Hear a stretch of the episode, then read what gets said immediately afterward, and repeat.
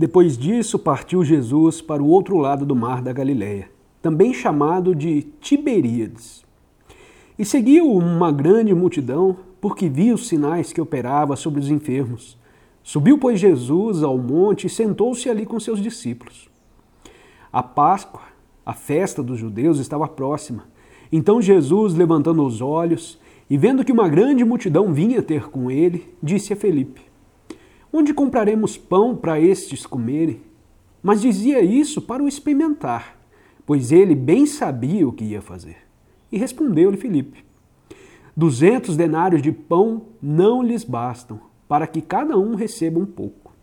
Ao que lhe disse um dos seus discípulos, André, irmão de Simão Pedro: Está aqui um rapaz que tem cinco pães de cevada e dois peixinhos.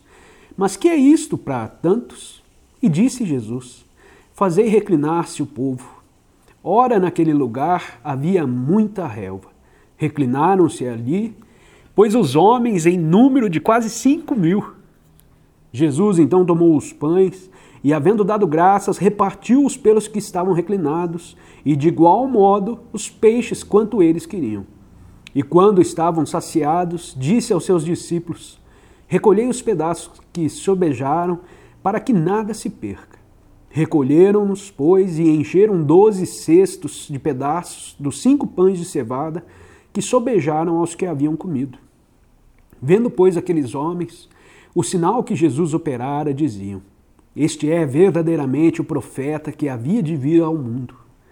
Percebendo, pois, Jesus que estavam prestes a vir e levá-lo à força para o fazerem rei, tornou a retirar-se para o monte, ele sozinho. Ao cair da tarde, desceram os seus discípulos ao mar e, entrando no barco, atravessaram o mar em direção a Cafarnaum. Enquanto isso, escurecera e Jesus ainda não tinha vindo ter com eles. Ademais, o mar se empolava porque soprava forte vento. Tendo, pois, remado uns vinte e cinco ou trinta estádios, viram a Jesus andando sobre o mar e aproximando-se do barco, e ficaram atemorizados. Mas ele lhes disse: Sou eu, não temais. Então eles de boa mente o receberam no barco, e logo o barco chegou à terra para onde iam. No dia seguinte, a multidão que ficara no outro lado do mar, sabendo que não houvera ali senão um barquinho e que Jesus não embarcara nele com seus discípulos, mas que eles tinham ido sós. Contudo, outros barquinhos haviam chegado a Tiberíades para perto do lugar onde comeram o pão havendo o Senhor dado graças.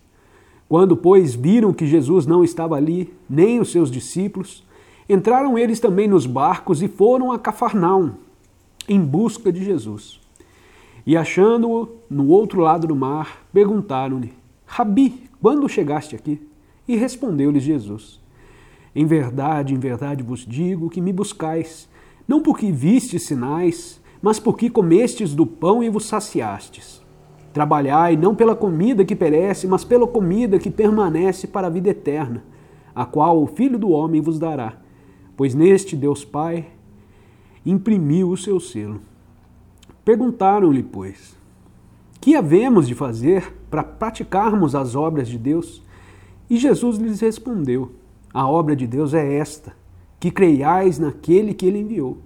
Perguntaram-lhe então: que sinal, pois, fazes tu para que o vejamos e te creiamos? Que operas tu? Nossos pais comeram um maná no deserto, como está escrito. Do céu deu-lhes pão a comer.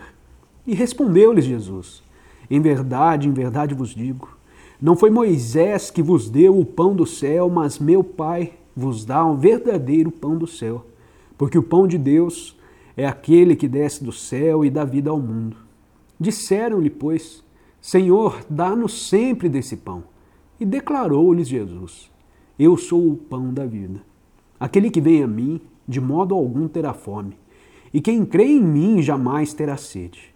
Mas como já vos disse, vós me tendes visto e contudo não credes. Todo que o Pai me dá virá a mim, e o que vem a mim de maneira nenhuma o lançarei fora, porque eu desci do céu não para fazer a minha vontade, mas a vontade daquele que me enviou. E a vontade do que me enviou é esta: que eu não perca nenhum de todos aqueles que me deu, mas que eu ressuscite no último dia. Porquanto esta é a vontade de meu Pai, que todo aquele que vê o Filho e crê nele tenha vida eterna, e eu o ressuscitarei no último dia. Murmuravam, pois, dele os judeus, porque dissera: Eu sou o pão que desceu do céu. E perguntavam: Não é Jesus o filho de José, cujo pai e mãe nós conhecemos? Como, pois, diz agora desci do céu? E respondeu-lhes Jesus: Não murmureis entre vós. Ninguém pode vir a mim se o Pai que me enviou não o trouxer, e eu o ressuscitarei no último dia. Está escrito nos profetas: E serão todos ensinados por Deus, porquanto todo aquele que do Pai ouviu e aprendeu, vem a mim. Não que alguém tenha visto o Pai, senão aquele que é vindo de Deus. Só ele tem visto o Pai. Em verdade, em verdade vos digo: aquele que crê tem a vida eterna. Eu sou o pão da vida. Vossos pais comeram maná no deserto e morreram. Este é o pão que desce do céu para que o que dele comer não morra. Eu sou o pão vivo que desceu do céu. Se alguém comer desse pão, viverá para sempre, e o pão que eu darei pela vida do mundo é a minha carne. Disputavam, pois, os judeus entre si, dizendo: Como pode este dar-nos a sua carne a comer? E disse-lhes Jesus: Em verdade, em verdade vos digo, se não comerdes a carne do filho do homem e não beberdes o seu sangue, não tereis vida em vós mesmos. Quem come a minha carne e bebe o meu sangue tem a vida eterna, e eu o ressuscitarei no último dia. Porque a minha carne verdadeiramente é comida, e o meu sangue verdadeiramente é bebida. Quem come a minha carne e bebe o meu sangue permanece em mim e eu nele. Assim como o Pai que vive me enviou e eu vivo pelo Pai, assim quem de mim se alimenta também viverá por mim. Este é o pão que desceu do céu. Não é como o caso de vossos pais que comeram o maná e morreram. Quem comer este pão viverá para sempre. Essas coisas falou Jesus enquanto ensinava na sinagoga em Cafarnaum. Muitos, pois, dos seus discípulos, ouvindo isto, disseram: Duro é este discurso quem o pode ouvir? Mas sabendo Jesus em si mesmo que lhe murmuravam disto os seus discípulos, lhes disse: Isto vos escandaliza?